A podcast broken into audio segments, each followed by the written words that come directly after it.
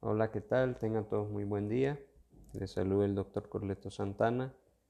Este día pues vamos a dar inicio a otro episodio de, del podcast de la Asociación de Diabetes y Corazón, ADICO, en Santa Ana. Este día hablaremos de un tema muy particular, aprovechando que el día 10 de marzo pues acaba de ser el Día Mundial del Riñón, con el tema salud renal para todos. Entonces, con ese, ese, es, en ese día y con ese lema quieren hacer conciencia, quieren hacer énfasis en que todas las personas debemos educarnos en relación a la salud renal. Eso incluye también al personal de salud para que podamos también educar nosotros a las personas en general sobre la salud del riñón y cómo debemos de eh, principalmente cuidar nuestro riñón, ya sea que tengamos una enfermedad renal o alguna enfermedad que nos pueda predisponer a ella, o que seamos personas sanas, pero que debamos de tener el cuidado sobre nuestro riñón para evitar que en futuro, futuros años pues tengamos aparecimiento de algunas de estas enfermedades. Entonces, eh, para el día de hoy, el tema que vamos a hablar lo hemos titulado Obesidad, Diabetes y Riñón, haciendo alusión, uno, eh, al Día Mundial de la Obesidad que acaba de pasar también, que fue la semana pasada, al Día Mundial del Riñón, que fue el 10 de marzo, y a dos enfermedades, tanto la obesidad y enfermedad renal, que están muy relacionadas a lo que principalmente hablamos en este podcast, que es la diabetes. Entonces, para hablar un poquito y ir entrando en el tema, sabemos que pues la diabetes es una enfermedad crónica en la que hay una alteración de la glucosa en el cuerpo y que estos niveles altos de glucosa en el cuerpo pues nos van a predisponer, perdón, a ciertas complicaciones, ojos, corazón y a lo que nos atañe este día del tema, el riñón provocando y pues siendo la, diabetes una de las principales enfermedades a nivel mundial que provoca enfermedad renal crónica y terminal a nivel mundial, como les decía. Por eso la importancia de que conozcamos sobre eh, la diabetes. Y como sabemos de la diabetes, pues generalmente o más comúnmente la dividimos en dos, en dos tipos principales que son, digamos, los más frecuentes, que sería la diabetes tipo 1 en la que hay una destrucción de la célula beta pancreática y por lo tanto hay una, un déficit absoluto de insulina y este tipo de, personas van a necesitar insulina de por vida para su tratamiento. Y tenemos la diabetes tipo 2 que incluye muchos eh, factores para el desarrollo de ella que no necesariamente se necesita insulina como parte del tratamiento, pero que sí va muy de la mano o tiene cierta correlación con lo que es la obesidad, ya que parte de, de los factores o de la fisiopatología de la diabetes o del origen de la diabetes tipo 2, pues tenemos la insulinoresistencia o resistencia a la insulina, más un déficit relativo, digamos, de la secreción de insulina a nivel del páncreas. Entonces, ¿qué quiere decir esto?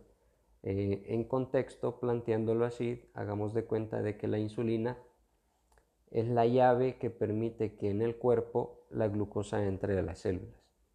Cuando nosotros tenemos eh, diabetes tipo 2 y hay insulinoresistencia, pues como que esa llave en esa chapa de la célula no casa o entra bien y hay un defecto e, en, esa cerradura, por decirlo así. Entonces va a provocar de que la, la glucosa o el azúcar en sangre no entre a la célula, quede libre, los niveles de glucosa suban y provoquen los daños que ya muy bien conocemos y que uno de ellos es la enfermedad renal crónica. Bien, ¿y por qué es importante esto y qué relación tiene que tener con la obesidad? La obesidad eh, últimamente, como hablábamos en el podcast anterior, la han catalogado muchas asociaciones a nivel mundial que se dedican al estudio de esto. La han catalogado como una enfermedad, y es una enfermedad crónica multifactorial que viene siendo el resultado, digamos, entre la interacción de los genes o herencia que nosotros podamos tener con el medio ambiente. Y que esto pues va a suponer un aumento, digamos, de la morbilidad por asociación con otras enfermedades, hipertensión arterial, dislipidemia, diabetes, enfermedad coronaria, eh, problemas de las vías biliares, síndrome de apnea obstructiva del sueño, aceleración del proceso de osteoartritis, algunos tipos de cáncer, síndrome de varios poliquísticos en las mujeres, problemas de fertilidad o de testosterona en el hombre, etc. Ahora, en el sentido, digamos, estricto de la palabra o del término de obesidad, la podemos manejar tal vez no como una enfermedad, sino como un síndrome clínico, es decir, un conjunto de síntomas y signos que tienen un origen diverso y que tienen una presentación clínica diversa. Y aquí muchas asociaciones, la OMS, etcétera, pues hacen o clasifican la obesidad en base al IMC o índice de masa corporal, en base al, al porcentaje de grasa corporal también, que si es arriba de 25% en hombres, pues se cataloga como obesidad y arriba del 33% en mujeres. Aquí no les menciono los porcentajes de sobrepeso, solo de obesidad.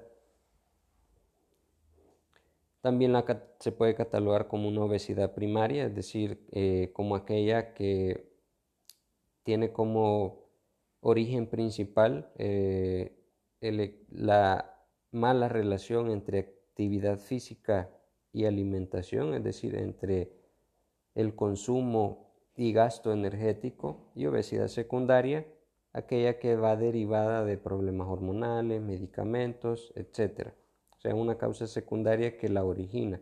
Aquí pudiéramos incluso mencionar trastornos mentales. Y es por eso también que en otro sentido la obesidad a veces no la catalogan algunas algunas asociaciones médicas como una enfermedad, sino que como una consecuencia también o, una, un síndrome secundario. También se puede clasificar según una distribución de la grasa a nivel del cuerpo, según la edad también. Pero más allá de clasificarla en cuanto a origen, distribución, edad, etcétera, que les mencionaba, tal vez tiene más importancia que la podamos clasificar o podamos determinar estadios de la obesidad clínicos y funcionales. ¿A qué me refiero esto? Que según factor, eh, me refiero a una valoración más global. Y esto está hecho y hay diferentes estadiajes que se pueden ocupar para hacer esto, para dar una valoración más global sobre la obesidad, tomando en cuenta factores de riesgo, o sea, limitantes y comorbilidades para guiar el manejo de la obesidad y el tratamiento. Ahora esto tiene ciertas también limitantes eh, en cuanto a hacer este estadiaje, pero eh, en lo personal creo que esto nos conviene y nos ayuda mucho porque vemos y evaluamos la parte incluso psicológica de la persona para dar un manejo a la, a la obesidad. Y según este estadiaje o digamos clasificación funcional de la obesidad, así va a ir guiado el tratamiento o manejo de la obesidad respecto a qué, eh, qué es lo que vamos a hacer, si solo van a hacer pautas o cambios en la guía de alimentación, un estilo de vida, si hay que incluir fármacos, si hay que ser más agresivos, si hay que utilizar cirugía bariátrica, etc. Y aquí entra, digamos, mucho o en controversia lo que es el concepto de obeso metabólicamente sano. Eh, controvertido porque a pesar de que esto hace referencia a la ausencia o a la no detección más bien de que hayan ciertas anomalías en el metabolismo, lo que sí hay es aumento de mortalidad. Y muchos estudios lo han corroborado, o sea, es decir, que por cada incremento de XP cantidad de peso hay aumento en la mortalidad de enfermedades o disminución, digamos, de supervivencia, incluso hasta de 10 años en las personas. Entonces, y esto va a depender mucho desde qué edad apareció el problema de la obesidad. No es lo mismo una obesidad que la traemos desde la adolescencia a que una obesidad que aparece después de los 40, 50 años, por ejemplo. Ahora, ¿por qué esto es importante eh, que lo conozcamos y qué relación tendría con la diabetes y riñón? Porque eh, la obesidad o el exceso de adiposidad, digamos, en el cuerpo, lo que va a traer es una disfunción, una alteración tanto en el almacenamiento como liberación de ácidos grasos, es decir, digamos, de grasa en general, alteraciones hormonales también del tejido adiposo, porque el tejido adiposo o grasa no solamente es grasa depositada, sino que también tiene funciones y, secreta diversas hormonas que participan en el metabolismo del cuerpo y que interactúan también con otras hormonas, por ejemplo, con la insulina, y es aquí donde viene la relación con la diabetes porque hay algunas hormonas, y no voy a entrar en detalle en esto para que no, no abrumarlos con información más técnica ni que se vuelva esto más aburrido, pero hay algunas hormonas que se secretan a través de, la grasa que pueden mejorar o empeorar la sensibilidad de la insulina y la función vascular, es decir, la función de nuestras arterias y venas. A medida que nosotros tenemos más grasa, hay disminución de algunas hormonas y hay exceso de secreción en otras eh, sustancias que lo que hacen es promover la inflamación en el cuerpo. ¿Y eso qué hace? ¿Se recuerdan cuando hablábamos y le explicaba que la insulina es como una llave que permite en la célula que entre la glucosa y eso lo ocupemos como energía, que es la fuente principal de energía en el cuerpo humano. Pues bien, estas sustancias que se secretan por el exceso de grasa o adiposidad en el cuerpo, lo que hacen es alterar esa señalización o esa llave que se necesita a través de la insulina para que la glucosa entre. Y es donde viene e iniciamos el fenómeno inicial, por valga la redundancia, perdón por eso, el fenómeno inicial dentro de la historia de la diabetes mellitus tipo 2, que es la insulinoresistencia. Esto viene, digamos, también a apoyarse porque mientras más grasa tengamos, mientras más adiposidad haya y más disfunción haya de esas células, hay más ácidos grasos libres en el cuerpo. ¿Y eso qué hacen? Contribuyen a algo que se llama o que le llamamos lipotoxicidad, es decir, toxicidad por lípidos o ácidos grasos libres. Esto ah, viene a colaborar a aumentar aún más la insulinoresistencia y por ende aumentar aún más los niveles de glucosa. Y esta lipotoxicidad no, se viene, no viene eh, quedando solo a alterar la señalización de la insulina, sino que también viene a alterar la secreción de la insulina a nivel de la célula beta pancreática.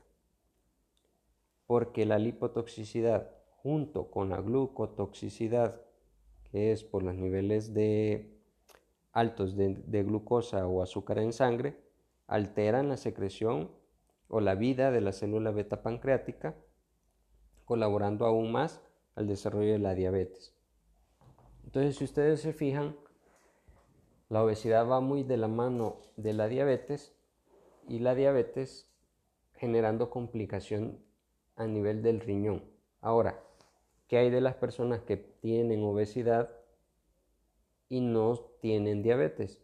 ¿También hay alteración del riñón o no? Para, digamos, mala suerte o desgracia de algunos, las personas que tienen obesidad tienen también más riesgo de desarrollar enfermedad renal, aunque no tengan diabetes o hipertensión. Y esto es por diversos mecanismos, eh, algunos relacionados con las sustancias inflamatorias que alteran eh, la función vascular también a nivel del riñón, porque hacen de que eh, también se vea afectado el riñón y entonces hablamos de algunas nefropatías secundarias a obesidad principalmente. Es por eso que más adelante vamos a ver que una de las formas de mantener una adecuada salud renal o salud en el riñón es el control del peso. Entonces, ya sea que tengamos diabetes o no, la obesidad juega un papel muy importante en el desarrollo tanto de la enfermedad renal como la, eh, como la diabetes mellitus tipo 2, que ya es muy diferente la relación con la diabetes tipo 1.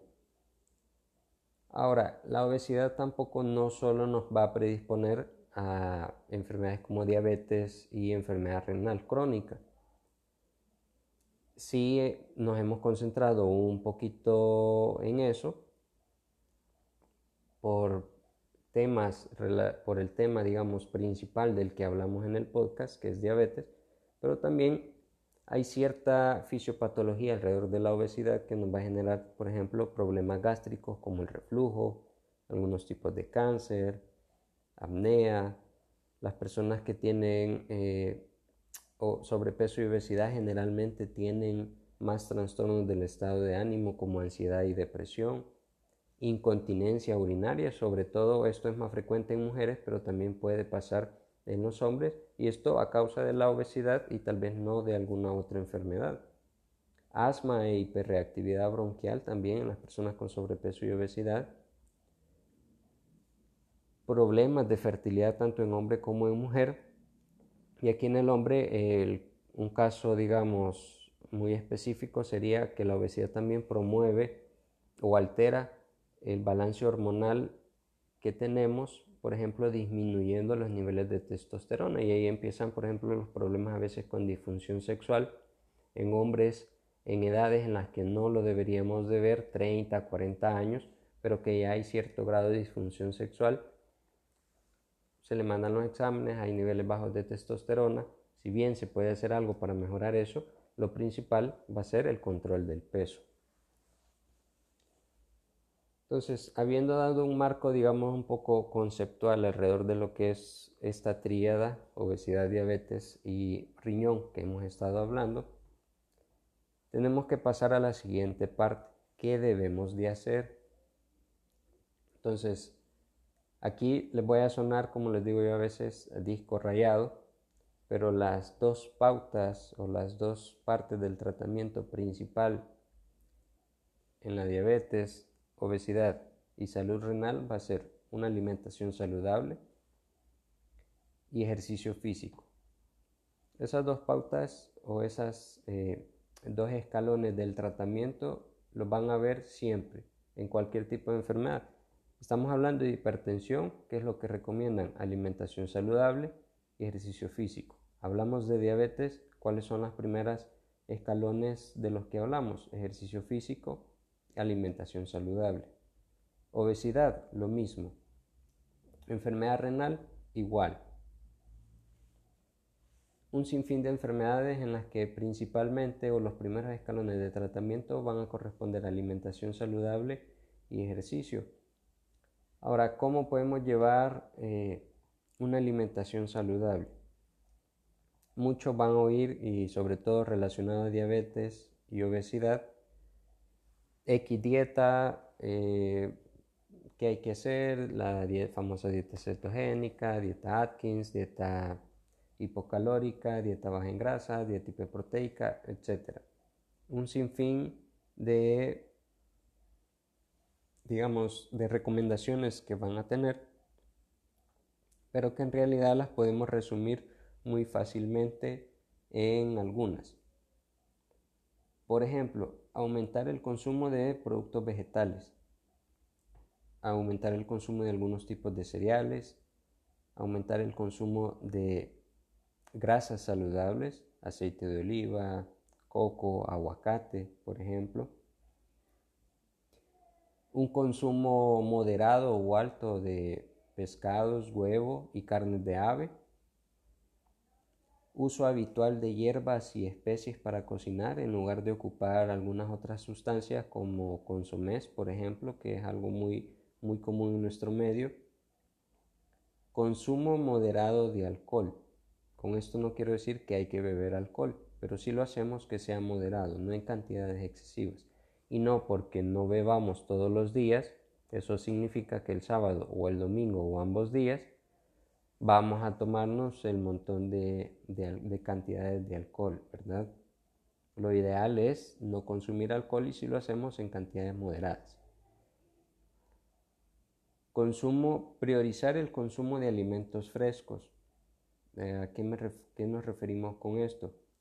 A que sean con poca transformación o nada de transformación, es decir, que no sean procesados, ultraprocesados, hay algunos alimentos que siempre llevan algún eh, proceso para el resultado final. Por ejemplo, el café lleva su procesado, pero no es, eh, no, si hablamos del café puro, no lleva más aditivos de los que tendría que llevar como otras marcas que encontramos de café. Que sean productos locales y de temporada. Esto nos va a permitir también que el producto pues sea más fresco, apoyamos economía local, que eso sería muy bueno en nuestro país, teniendo a la par pues el, beneficio de una alimentación pues más sana. Entonces si ustedes se fijan, eh, son recomendaciones básicas generales y una muy importante sería y tal vez la que más nos afecta tanto en nuestro país como a nivel mundial es la supresión de azúcares y azúcares simples de rápida absorción. Por ejemplo, gaseosas, jugos, aquí incluiría incluso jugos naturales, galletas, repostería, pan, etc. Va a haber, digamos, mucha confusión o controversia respecto a algunos productos eh, llamados light, por decirlo así, que la gente en esto de consumir menos calorías tratan de consumir más de estos alimentos o bebidas. Ahora déjenme decirles de que, y creo que en otros podcasts lo hemos mencionado, de que porque sean productos light o digan cero calorías, no necesariamente quiere decir que no lleven ni carbohidratos ni grasas. Tal vez la cantidad sea menor al producto tal vez original, pero no quiere decir que no la lleven.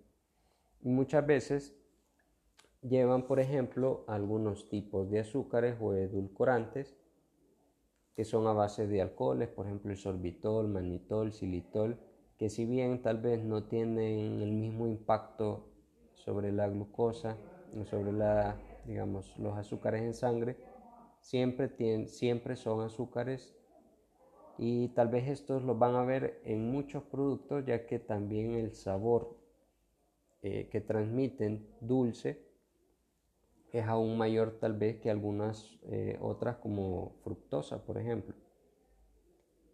Ahora, ¿cuál es el inconveniente de este? Entre otros edulcorantes, por ejemplo, el acesulfame, aspartamo, el la sacaralosa, sacarina, es de que el consumo, y aquí es donde mucha gente dice, mire, pero mire doctor, yo consumo mucho producto light, son cero calorías, no llevan grasas, etc. Sí, pero muchos de estos edulcorantes en consumo alto lo que va a hacer es aumentar la cantidad de lípidos en sangre, es decir, que nos van a dar problemas sobre todo a nivel de triglicéridos y también pueden producir eh, una disminución en la absorción de ciertas vitaminas y minerales. Y ahí de repente que las personas se sienten pues más fatigadas de lo normal, que de repente aparecen con alguna anemia leve, que les hace falta vitamina de tal, etc. Muchas veces es secundario a todo esto y no nos ponemos a veces a reflexionar o a leer a veces la etiqueta nutricional de todos estos alimentos. Ah, por ejemplo, un, un caso de la vida diaria. Cuando ustedes compran pan de caja en el supermercado versus el pan francés en una panadería local. No me van a dejar mentir, ustedes dejan los dos panes a la par la misma cantidad de días y el que se arruina más rápido es el pan francés y no el pan de caja. Y el pan de caja a veces incluso pasa de la fecha de vencimiento y no se le ven ni siquiera cambios como se le ve al pan francés.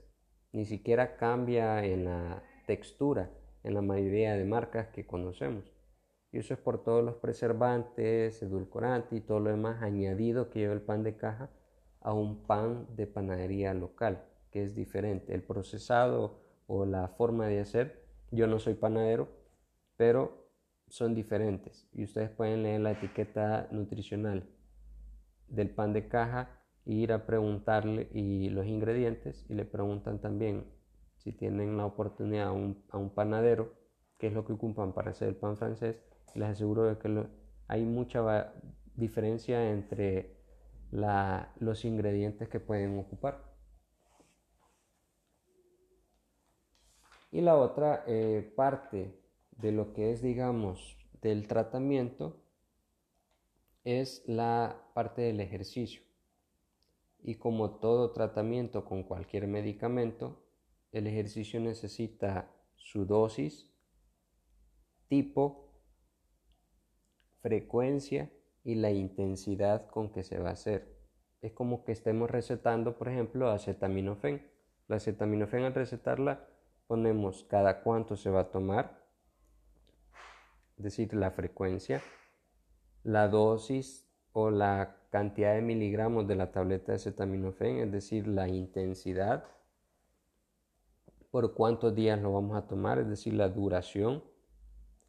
Y digamos, puede ser la marca o el tipo de acetaminofén o paracetamol, que sería el tipo. Lo mismo pasa con el ejercicio. El ejercicio debe de prescribir. Y cuando estamos hablando de enfermedades como diabetes, enfermedad renal crónica y obesidad, se debe de hacer una evaluación clínica, una valoración global para prescribir ese ejercicio no vamos a dar las mismas recomendaciones a todas las personas que padecen o tienen obesidad, diabetes y enfermedad renal crónica.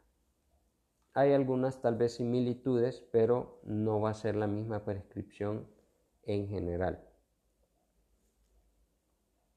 Y por último, pues hablar un poco sobre la nefropatía. Ya hablamos un poco de la relación con la diabetes, con la obesidad, pero digamos la nefropatía en sí, eh, que es resultado igual que la diabetes y la obesidad, de la interacción entre múltiples factores.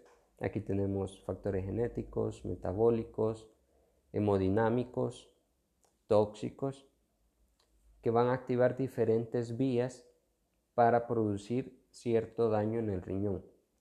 Y hablando específicamente de la diabetes y la obesidad, pues vamos a tener, digamos, tres factores importantes. La hiperglicemia o la glucosa elevada que va a producir cierto grado de glucotoxicidad o glicosilación en el riñón, el exceso de citoquinas o sustancias inflamatorias en, eh, en relación con la obesidad que también van a alterar la función renal y la parte hemodinámica que va relacionada, por ejemplo, a la presión arterial.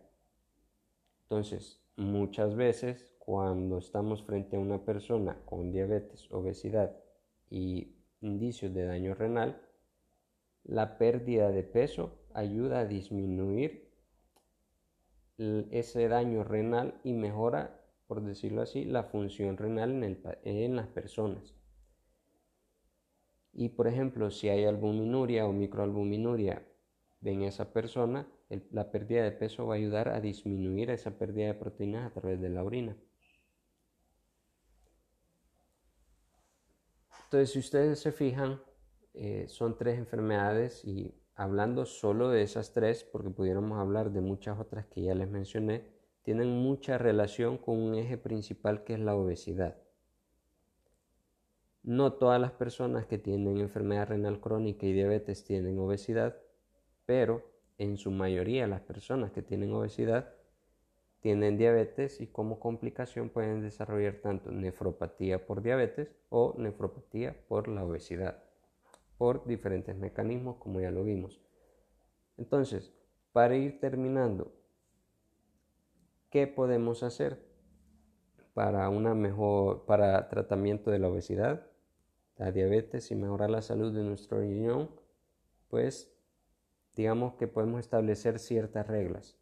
Uno, la actividad física que la hemos mencionado, prescrita de preferencia por un médico o un especialista en el área de, del deporte, control de la glucosa, monitoreo de nuestra presión arterial, alimentación más saludable y esto junto a la actividad física nos van a ayudar a controlar peso o a reducir, o a reducir peso. A una ingesta adecuada de líquidos, el no fumar, no automedicarnos y nuestros chequeos eh, o monitoreos de salud con cierta frecuencia. Esto va a depender mucho de la edad, factores de riesgo, si padecemos ya de alguna enfermedad o no, entre otros. Esos, digamos, pueden ser eh, reglas que podemos tomar siempre, independientemente tengamos alguna de estas enfermedades o tengamos las tres, que nos pueden ayudar a mejorar salud. Y como ya vimos, la obesidad puede ser un eje principal en el desarrollo de todas ellas, sin mencionar las demás enfermedades que pueden empeorar o pueden ser secundarias a la obesidad. Entonces, si ustedes se fijan y puede aparecer disco rayado acá, actividad física o ejercicio y una alimentación adecuada nos van a ayudar a evitar muchas enfermedades y es ahí donde hacemos prevención, que es la parte y va a ser la parte más importante que debemos de hacer tanto médicos, gobiernos, sistemas de salud en general y principalmente ustedes, las personas que me estén escuchando. Porque ustedes son, las, eh, ustedes son los que tienen la salud en sus manos. Generalmente uno como médico o en el sector salud viene a ver a las personas ya con las consecuencias de, y muchas veces lo único que podemos hacer es prevención secundaria. ¿Qué quiere decir eso? Tratar de evitar cuando ya está la enfermedad complicaciones eh, crónicas, por ejemplo, nefropatía en el caso de la diabetes. Pero si podemos hacer prevención primaria y es decir, evitar que todo esto aparezca, vamos a tener una población más saludable. Hablando de nuestro país en específico, tendríamos una población más productiva y eso acarrearía a largo plazo una mejor economía en el país. Eso sí tomando en cuenta pues más medidas para mejorar todo eso. Pero una buena salud va a ser un pilar básico y muy importante para también mejorar la economía. Bien, eso era lo que les traía el día de hoy. Espero haya eh, resultado de mucho interés, hayamos aprendido pues un poquito con con el podcast de este día y pues recuerden que si tienen preguntas, dudas o comentarios, los pueden hacer llegar. Nosotros los vamos a tratar de responder.